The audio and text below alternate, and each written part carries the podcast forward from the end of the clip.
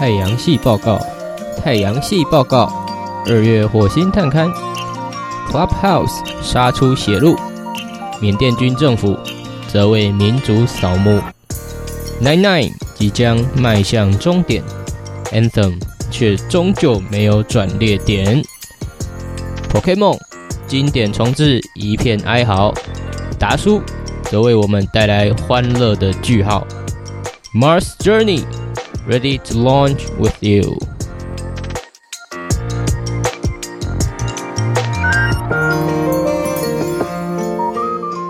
Hello，欢迎登录诛心旅志二月号，我是主持人 Mars。哦，嗯，好久都没有自我介绍了，就一直忘记这个小桥段。哦，没关系。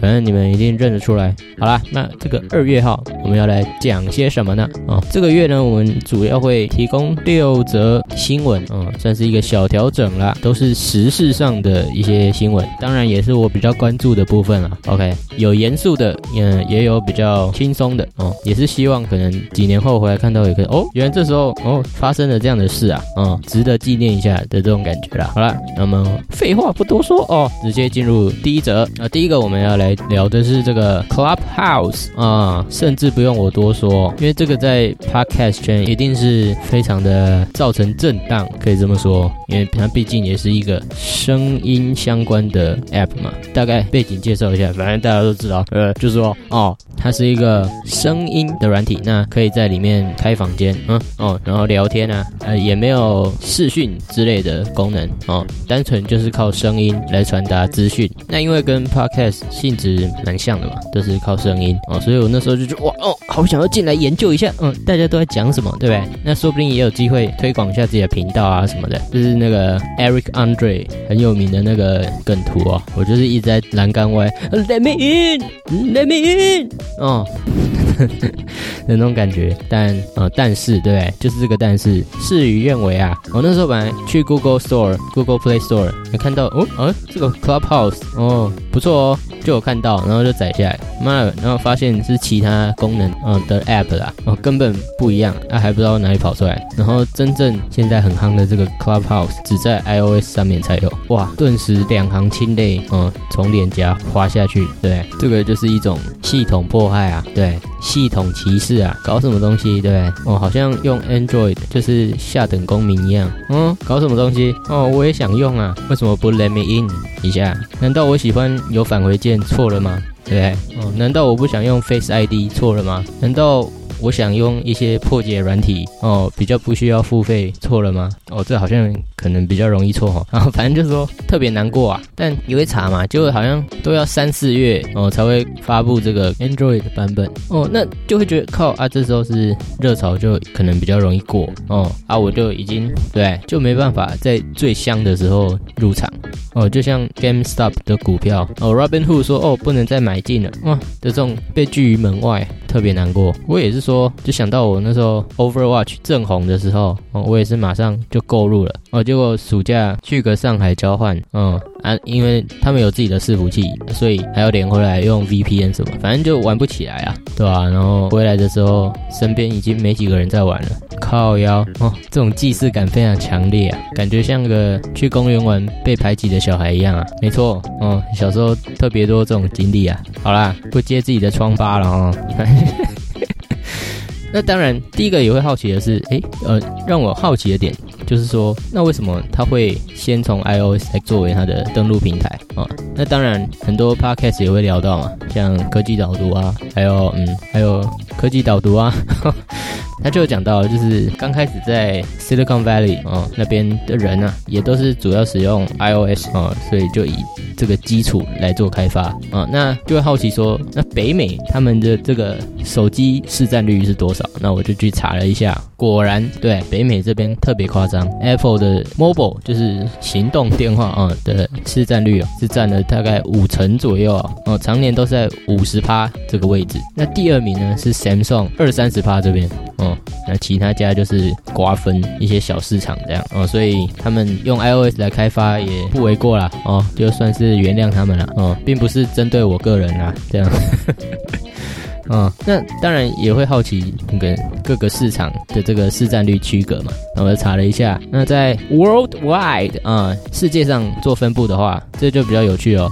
Samsung 是最高的哦，它占了大概三成。三十趴左右，那 Apple 呢，就是紧跟在后，也是大概二十九趴哦，二十八趴哦，而且也有拉近的趋势哦，就是这两个龙头在互干这样。那再来就是华为跟小米各占差不多十趴哦，再来是 OPPO 大概五趴。然后才是百家争鸣。诶，那欧洲呢？嗯，欧洲的话则是 Samsung 也是在差不多三十二趴、三十三趴。那 Apple 在二零年的时候突然一个赶上，在三十一趴的位置。然后再来就是华为十四趴，小米十趴左右。好，那大家最感同身受的亚洲呢？哦，Samsung 就屌打了，也是差不多在三十趴这，哎，呃，二十八趴。那 Apple 只有大概十六趴。华为大概十四趴吧，哦，然后也是再来是 OPPO，对，就是在十七到十趴这里，哦，所以其实各个州啊，哦，虽然忽略掉了不少州，可是大概可以看出，哎，一些大市场大概是怎么分布，哦，也蛮有趣的，对吧？那这样其实 Samsung 真的是蛮有威胁性的哦，对吧？就是蛮就 Worldwide 来讲是一个蛮庞大的势力。那 Apple 也不用讲，不过中国制的呢，虽然分成了三家哦，但都有一定的竞争力。诶，那这时候就会想，诶，那我虽然我自己有点蛮喜欢这个 Google Pixel 的哦，就当然有很大一部分是因为小松菜奈有代言啊，靠腰。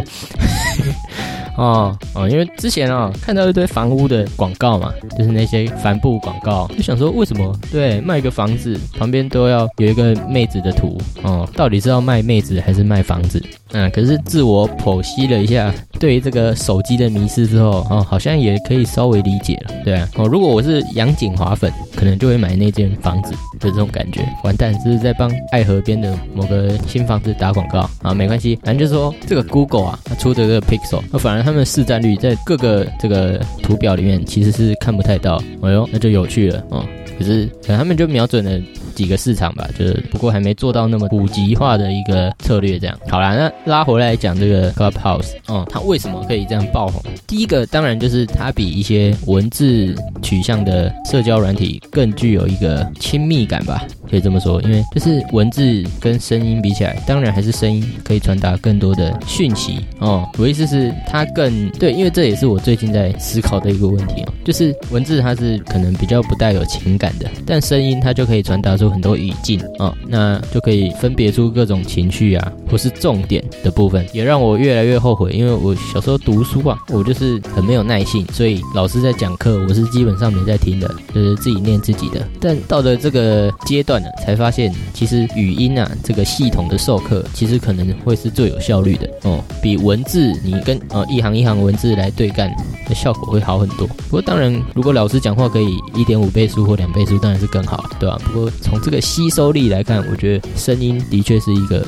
更有效的途径。这样哦，那这就是大概就是声音的魔力啊，对吧？当当然具体的研究什么报告，我可能会再去你拜读一下，我大概就可以理解这个状态嘛。那再当然就是名人加持哦，不用说哦，他当然也是要靠这些戏骨的大咖哦，像妈的你一个 Elon Musk 进来哦。谁不想听他讲话？对，就算是干话哦，我也想要参与其中嘛。那什么 Mark Cuban 啊，哦，什么大咖全部都进来哦，当然是挤爆嘛，对，就变成大家都想要邀请嘛，对吧？也是一个 influencer 的魔力啊，可以这么说。那当然，这些名人带来的就是人潮嘛。那一个庞大的人群就可以生成一个社群嘛，最后形成就是一个生态。那当然哦，我听他们 就是一个二手消息来说哦，他们有很多什么无无声房啊，哦，可有人开房。不讲话，然后大家都不讲话，就只是挂在里面。还有什么皮卡丘房，就是里面一堆啊皮卡丘、皮卡皮卡什么的，然后就是在那边闹。我也只是乒乓啊，啊，只能靠想象啊，对吧？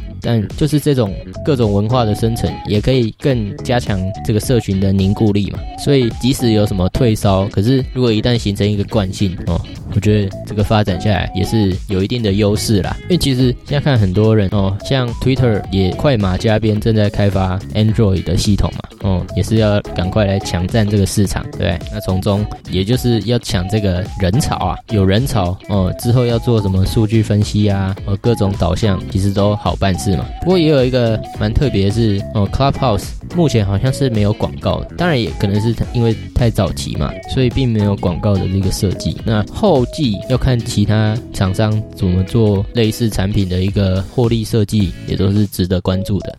那那这里也会聊到说，哎。那 Podcast 究竟会不会被瓜分掉？那其实也有一个重点是，可能在听 Podcast 跟进入 Clubhouse 这种 App 的情境是不太一样的哦。就你可能用 Clubhouse，就是你必须要花更多注意力在上面，可是 Podcast 又感觉更随、更休闲哦。例如像通勤的时候，一定会是一个 Podcast 的最优势的时间嘛。那 Clubhouse 你绝对没办法等着被取缔嘛，这就是一个分水岭。当然，其他琐碎的时间可能还是会。有影响啊，对。不过主流的分析来说，还是会有鉴别度在哦。但毕竟都属于声音的系统，所以被讨论比较也是无可厚非。那比较值得关注的是，Clubhouse 要如何把持这个、把握这个优势哦，运用这个用户数的红利去做一些内部的优化啊，或是转换成盈利。嗯，这也是大家会去研究的部分。因为像之前就讲到 TikTok。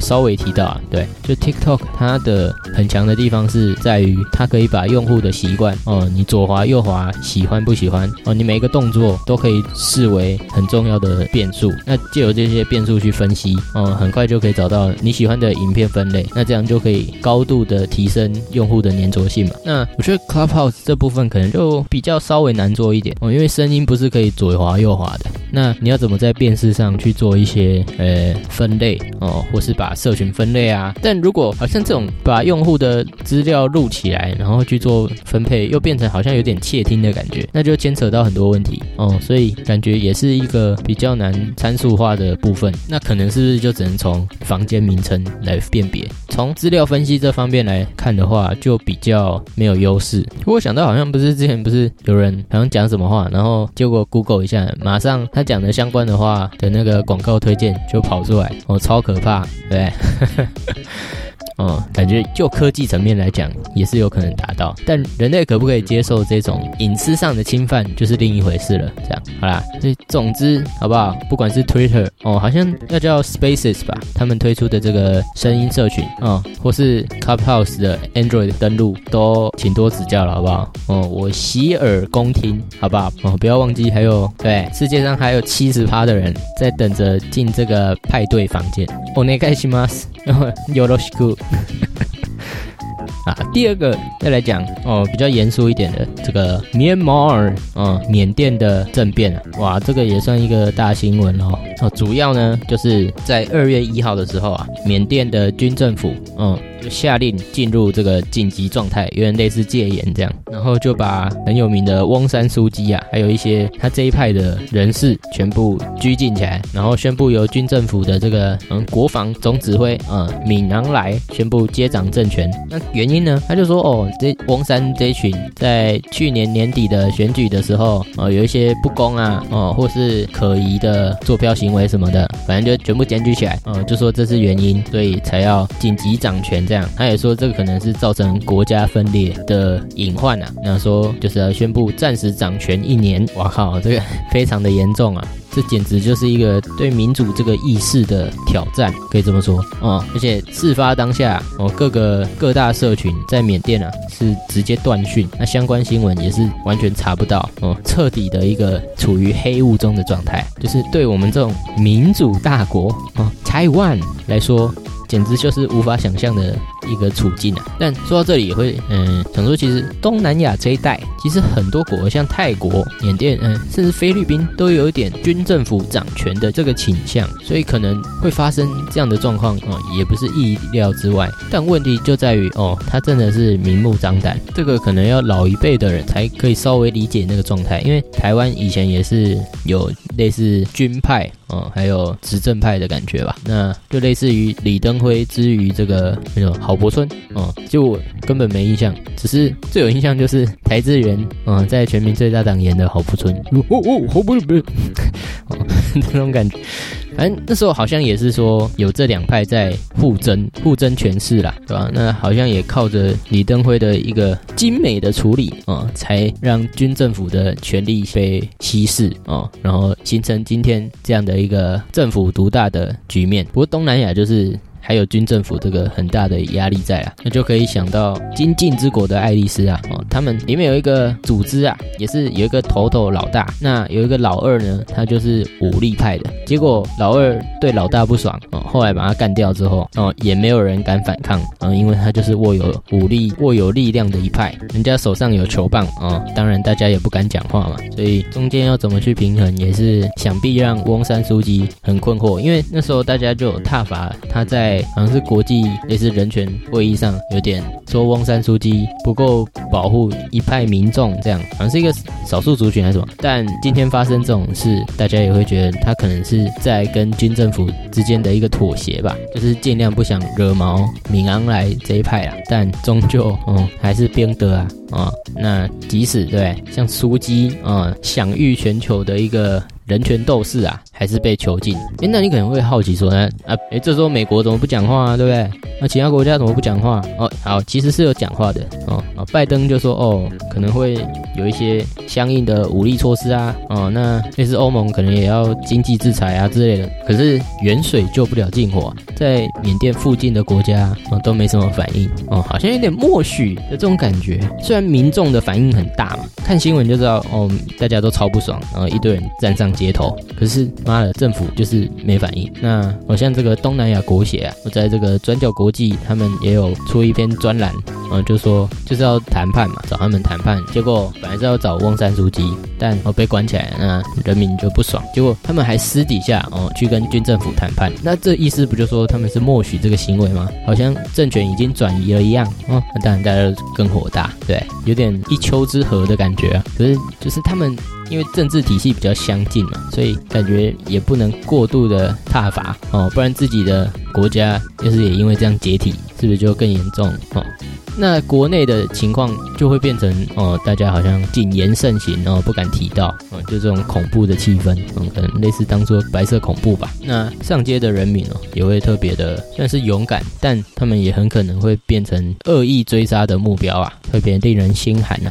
因为前不久之前香港也才遇到这样的事情嘛，所以其实台湾也才会不想要面临到这样的处境，很想要抵御共媒嘛，嗯，因为人民失去了讲话的权利啊。失去了斡旋发声的权利哦，民主就荡然无存嘛。对，就算美国怎么挺，但我们就是离他们很远嘛。所以感觉还是要死守住这条线啊，不能轻易的妥协于红美之类的。但其实我的立场，怎么讲到中共这边，就是顺便分享一下，就是我觉得我的立场也不会特别讨厌中国人哦，你知道这个意思吗？就是当然可能他们没礼貌啊，比较粗鲁啊什么的，就人多嘛，没办法啊，他们必须要有更强烈。的竞争生存意识，这我可以理解哦。但我觉得对他们人民而言，在真正接触的过程中，我是不会有太大的反感啦。哦，我觉得终究还是一个政治上的理念冲突而已。那在跟人民、普通人民的接触，我是觉得没有必要有太多的摩擦啦，这没有必要。其实我觉得，但关于红梅这种事情，我是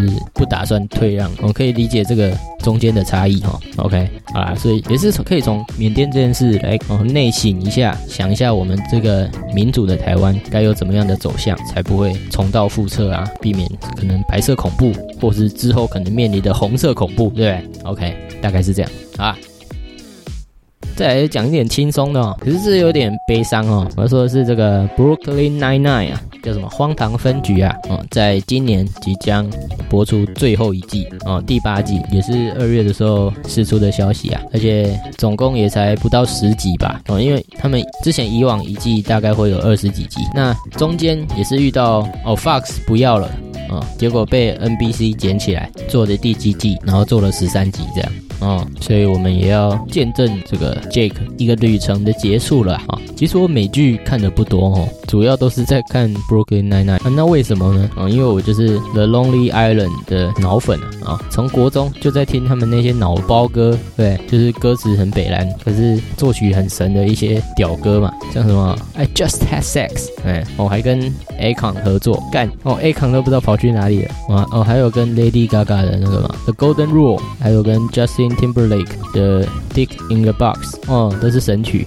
那 The Lonely Island 最有名的就是这个 Andy Samberg 嘛，妈的，他之前还跑去哈佛演讲，哦，帮那些毕业生致辞，干他们好像整个半个小时都在讲屁话，超屌的哦，不是在模仿，就是在嘴别人，就是在胡闹。我就好像最后一句才终于认真一点这样。真的是很闹，不过看得很爽啊，这样，那就是这个 Andy 啊，Andy Samberg，他演里面的主角，奶奶里面的主角 Jake Peralta，其实戏里戏外感觉根本就是同一个人，对吧？完全不会有违和感，哦，就是一个低能儿，蛮聪明的低能儿的感觉。那我觉得这一部主要还是靠剧本吧，哦，剧本真的是写的蛮好的哦，他让角色的各种特性都发挥到了极致哦，可能第一季、第二季还没有那么明显，但后来就会有一些些。角色有自爆或是反差萌的出现，那这时候就变很有趣。可是虽然可能三四五六季爆完之后，还是能继续带来欢乐，嗯，我就觉得还不错。虽然大概可以，其实有时候大概知道剧情会怎么走哦。我看第七季的时候就知道他大概会怎么演，可是还是看得很爽。那我觉得这也是一个编剧的成功，就是在节奏的掌握上可能被你抓到，但还是可以让你笑出来。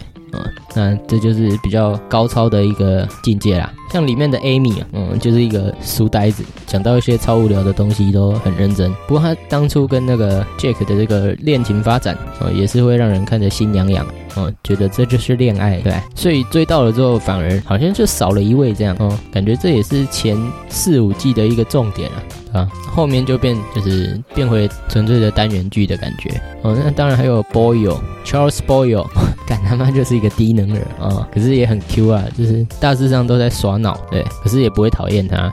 哦，对，就是这一点哦。里面的每个角色，你其实看到后来都不会想讨厌。我说主角群啊。哦，有一些配角一季出现一两次的就会比较机车，而这个主角群哦，大概六七八个人都很讨喜，但这个优点反而演变成我追其他剧的一个阻碍哦。像我看那个好像是 Silicon Valley 吧，另外一个美剧，干他妈里面一堆主角超讨人厌，个性就是急掰，看着就很不爽，就很不想看下去，你知道因为都是因为这些急掰个性衍生出一些事件，然后最后才被解决，那中间就会看得比较闷，不会像 Nine Nine 里面，就每个人也是会有一些智障。的决定，可是你只会觉得干很脑包哦，不会因此觉得干好烦躁的感觉哦。那这时候反而看其他剧就会觉得看不太下去啊，这也是一个他做太好的缺点啊。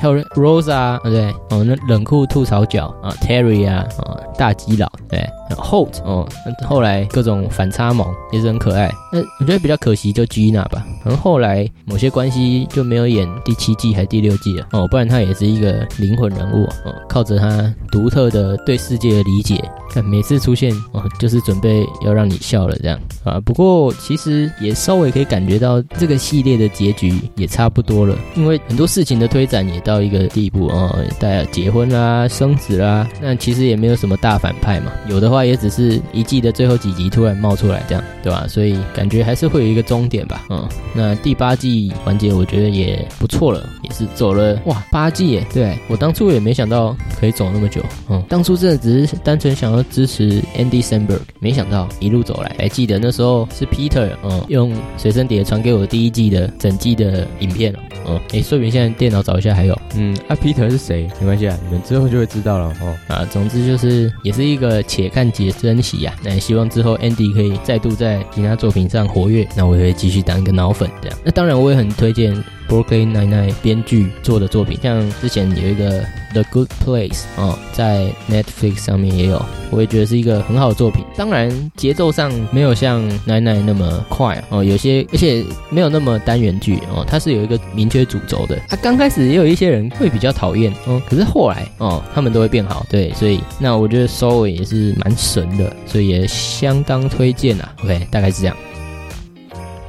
好，第四则哦，这个就就是生气的部分哦。我们来讲这个 Anthem 冒险圣歌宣布停止开发它的更新档，所以就是 Anthem 二点零已经不会出现在我们的视野了，不会出现在我们的人生中了。你娘嘞！好气啊！哦，好，我大概讲解一下这个游戏在玩什么。它是 E A 开发的一个类似你要说 F P S 游戏吧，其实也可以用第三人称玩。那主角就可以操控里面的人，呃，叫做这个 Freelancer 哦，他可以穿上装甲，然后在一个广大的地图里面飞行，然后探索，呃，打怪。简单来说，就是钢铁人的 F P S 游戏啊。哦，那时候。看影片真的是太帅了吧，对不对？可以自己刻制化自己的装甲，装甲也可以有设定不同的材质哦，光泽啊什么都可以刻制化哦。那也有四种不同的职业，类似不同机甲哦，有普通型啊、近距离忍者型哦，还有法师型跟重装甲型啊，有不同的技能啊什么的。哦，真的是看了内裤直接湿掉哦，太潮了吧哦，一定要买，对不对？那我也如期而至的买了，但我那时候买的时候哦，这又是。另外一个悲剧哦，哦，悲剧中的悲剧啊，就是我先买了 PC 版，想说用我的电脑玩，干结果完全高估了我笔电的性能，完全跑不起来啊，哦，荡到爆。那情急之下，我就去用实验室的电脑玩哦，但安装又好像装蛮久了，反正就是受不了，就想说那去网咖玩好了。干结果去网咖，他也没有预先装，那也要装超久。那我还好像办会员吧，然后储值了不知道多少钱啊，在新竹车站那里，干结果。安装也要安装超久，玩不起来，结果就随便玩跑跑，然后就回家。嗯，反正就在那个礼拜里，就真的受不了，结果就又马上买了 PS 四版的，靠要求我同一部作品花了两次钱。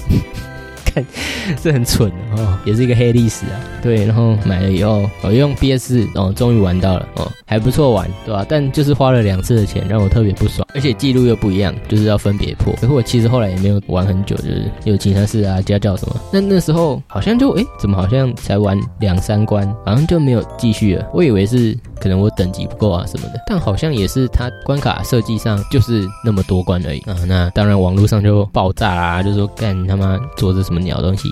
简单来说就是二零七七的前奏啊，大家这样大家可以理解了，就是做一半啊就拿出来卖。哦，还骗了我两次钱，他妈的，对那当然，他们就保证说，哦，那他会做会做一个好的版本来满足大家的期望，这样。那其实，在 Anthem 之前，就有另外一个作品是 No Man's Sky 无人升空，它是一个太空探索游戏，那也是有各种的星球哦。那时候预告片都说，哇，有不同的质地啊，都可以探索哦，生物啊，反正就是。飞向宇宙浩瀚无垠哦，你想去的地方都可以去，是一个无限大的宇宙等着你。就出来之后，靠要一堆非常相似的模组，根本就没有什么探索的价值哦。这样又要讲到真三国无双八哦，就是那种感觉哦。作为一个开放世界，结果能探索的东西都非常的一致，或是说都都是复制出来的，那根本就没有探索的意义嘛哦。玩的很快就腻了。不过无人升空的开发小组后来就努力的做出了更新版哦。据网络上来说哦，也有。很多的改进，那也获得了一致的好评。哦，就是夺回了口碑啦，这样。那当然，大家也会希望 Anthem 也做到这件事嘛，也就是二零七七现在正在努力做的事嘛。但事情就在前几天这样爆出来，哦，说他们不做更新了。干，这真的可以告了吧？可以开告了吧？对不对？简直就是诈欺哦，a fucking lie，you know？就是预告片的东西跟你实际游戏内容哦大相径庭，根本无法比拟。那这个基本上就是一个诈欺啊！哦，就像很多新创公司可能在 pitch 的时候做的事一样。哦，没想到现在。游戏界也是这样的一个生态，而且还是这种号称什么三 A 大作，对，至少二 A 啊，我是这样算吗？我不知道，反正就是感觉是应该又是一个大作，还是 EA 出的哇？结果这副德性，然后最后还变成胎死腹中，哦，我们再也看不到他改善后的那个样子，哎，特别感伤啊，是不是？还花了我两次钱。哦，硬要讲一下，就是真的气啊！哦，因为我就是受害者，二次受害者。哦，那如今看到这个消息也是，虽然我也很久没玩了，就是对吧？那当然就想到前阵子我在 YouTube，就是有一个 YouTuber，他就是做 Anthem 相关，他只做 Anthem 相关的内容。哦，像最近也会看一些 Four Guys 相关的频道，哦，他们就会有一些攻略嘛。可是那个就只做 Anthem，干结果现在出了这个大新闻，真的是觉得特别可怜。哦，他花了那么多精力我在介绍这个游戏，然后一直灌鸡汤哦，因为他他当然也很绝望嘛，然后也一直想相信哦，新的改版一定能带来什么好的开始，或是转捩点之类的。但结果现在这样一出来，我真的是特别为他感到悲哀。嗯，真的是只能 bless you 啊。哦，可能很多的青春，这个 YouTuber 都花去做在一个 fun game 上，特别难过。看想到 EA 就火大，像我以前也很喜欢那个 Burnout。嗯，横冲直撞的赛车游戏哦，真的做的很好玩。就后来也是不怎么做了哦。我觉得这种可以把车撞飞的赛车游戏真的是特别过瘾。不过现在一直做这种砸招牌的事。不过我是相信 CDPR，就是波兰蠢驴，应该会好好的拯救 Cyberpunk，对吧？这也是他们一如既往的作风啊。只剩下 Cyberpunk 可以寄予厚望了，是不是？当然那时候我会再买啊。哦，好险没有先买哦。OK，好，再来一个，也是一个小悲剧哦，也是游戏的新闻啦，就是前几天啊，这个我们的 Game Freak，嗯，就是神奇宝贝或是宝可梦哦，我就叫 Pokemon 好不好？Pokemon 的制作商试出了新游戏的预告。那在重置这方面呢，他们一向呢，哦，都是非常火热嘛，就是因为以前用 Game Boy 玩什么红版啊、蓝版、黄版、绿版还是什么的，那再来就是宝石嘛，不，那再金银吧。然后宝石，呃，哦，还有二次重置的皮卡丘跟，我忘记那只叫什么，就可以变水精灵、火精灵了啊，没差，反正就是。完蛋哦！反正就是二次重置，就是他们也都做的品质还不错。哦虽然我也没有玩过，可是内容上大家也没有太多诟病的地方。毕竟经典就是经典，大家还是会去玩嘛。哦，你重置的好的话，干但这是影片是说，因为它红蓝绿宝石之后就是钻石珍珠嘛。那这次就他们都会加字，加一些形容词，就变成重置版，叫金灿钻石跟明亮珍珠哦，Brilliant Diamond 跟 Shining Pearl 吧。哦，感觉那个画面一试出了，哎，嗯，好像哪里怪怪的。哦，虽然感觉得出好像有变好，但这个幅度是不是有点小？哦，因为像皮卡丘跟，但我还是想不起来那只。哦，伊布啊，靠腰啊，伊布啊。就是二次重置哦，那个画质啊，哦，整个大刷新，就是感觉是这个时代的游戏哦，就是会让人很想玩。就至少从画面翻新来说，但很明显的哈，这个新钻石跟新珍珠的重置画面，让人感到有点疑惑哦，好像没有比那个皮卡丘跟伊布的画面好哎哦，那整个像是这个对比啊。它的那个色调蛮诡异的，因为我觉得其实 Pokemon 它像本家来讲，Game Freak 自己做的哦，它一定我觉得调色上是蛮舒适的哦，但这是真的是很诡异。那后来就找，原来这是外包，那是外包给另外一间公司做的，我叫 ILCA，反正 也可以去看看。反正哦，那时候 PTT 呀，这个贴文一出，妈的，下面直接炸锅，大家无法相信这是二零二一年的游戏产品哦。然后大家就疯狂做出之前重置版跟原版的比较图哦，当然都是有大幅进步嘛。就是这次哦，整个感觉不到美感吧，可以这么说。那在色调啊，或是人物设计，像他人物是做成二头身哦，因为在剑盾。的时候，他们已经变成正常的人的大小，大概五六头身了。结果在这个重置版，他又缩回去，大家这样都不爽了，对不对？剑盾的妹子多香啊！啊，现在又变成一个侏儒哦，然后画面又如此的不美观，嗯，直接炸锅，也是一个特别让人担心的重置版了。好像也是今年会出吧，因为大家都会蛮爱嘴 Game Freak 他们自己做的游戏，呃，就是 Pokemon 续作，像剑盾他们可能就会说哦，图鉴不完整，对不对？然后剧情好像也普通，哦。没有什么爆点，但至少画面他们做到了，哦，有一定的升级，让人觉得这是这时代的产物，哦，结果这次外包出去，妈的，直接大家开始跪求，哦，还你们还是自己做好不好？抱歉，之前乱嘴你们，至少把画面做好吧，然后就这种苦苦哀求这样，哦，让我也想到 Capcom。之前把他妈的恶魔猎人外包，哦，做了一个 Devil May Cry 的类似外传吧。看那时候真的是看到傻眼哦，那个但丁，妈的一个毒虫一样在那边耍拽，故事内容也没有什么深度。虽然本来也还好，可是哦，至少你会感觉到他是帅的。但这个新的但丁就是只是在耍帅，其实也是风格上的差异吧，就是他。更美式一点，然后更嗯更 punk 一点吧。当然，大家都不能接受这种名字都一样，结果整个掉包的这种行径啊。不过后来口嫌体正直，还是有去宅来玩，其实还不错玩啊。游戏性方面，它有有一些细统，我觉得设定的还不错。当然打击感，打击感你外包不可能会打赢 Capcom 本色嘛，Capcom 是他们对打击感的设定真的是跟神一样，那个爽感不是外包可以复制出来的。但我觉得还是算是还不错的游戏，甚至它里面有一些系统是有被后来五代所沿用，这我觉得也是有做到好的地方。当然，你就是冠名这种事情，销量也不太可能会好，这种大换血的操作。好了，那回来讲 Pokemon，就是很多人还是说，哦，虽然嘴成这样，不爽成这样，但大家还是会买的 这种感也是特别惨啊。虽然我不是 Switch 玩家，就只能说风凉话。那要玩，可能还是继续回去玩哦，绿宝石之类的。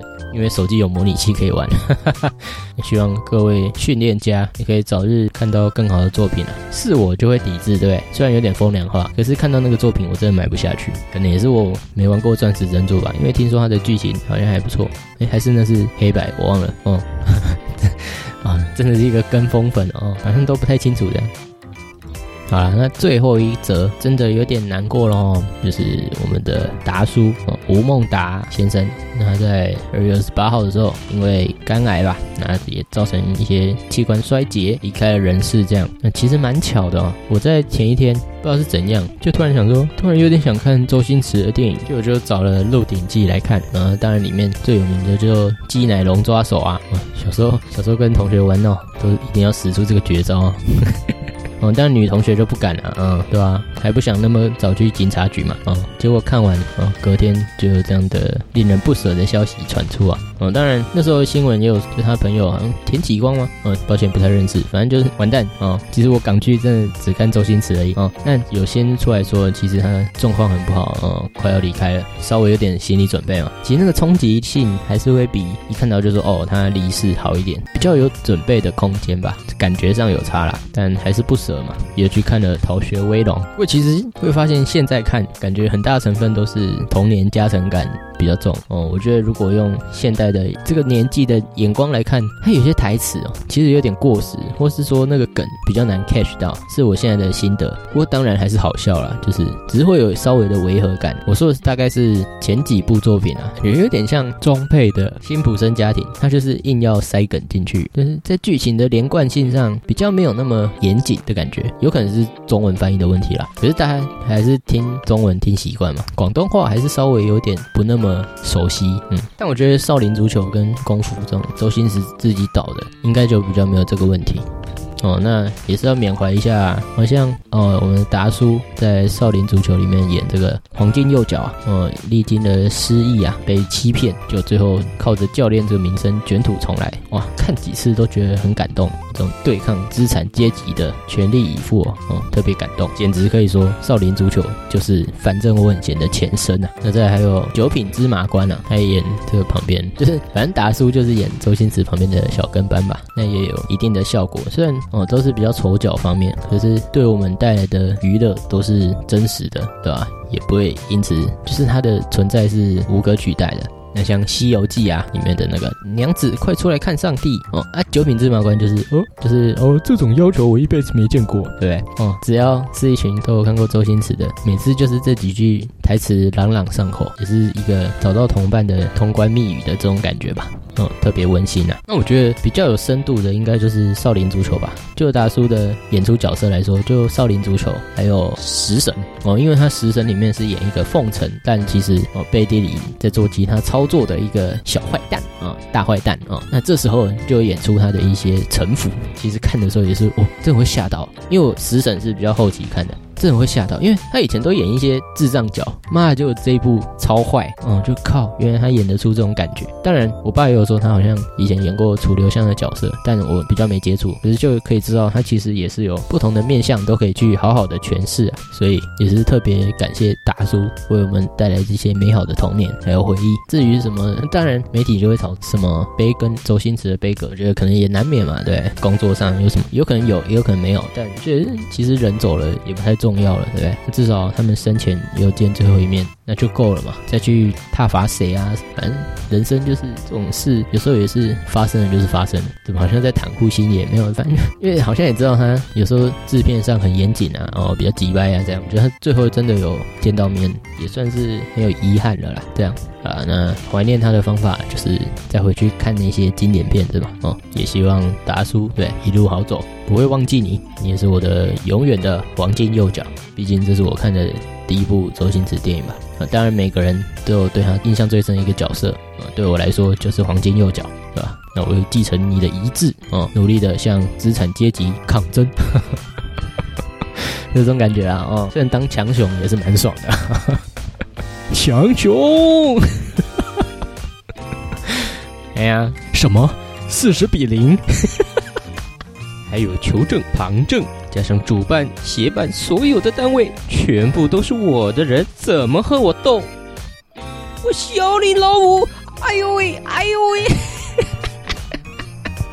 哇，真的是，真的是很欢乐的回忆啊！所以希望大家也可以用欢乐来记得达叔啊。那这就是二月新报的六折啦啊！好了，那差不多诛心旅志就到此告一段落。那 see you next month 啊！好的，like it，啵啵啵啵啵。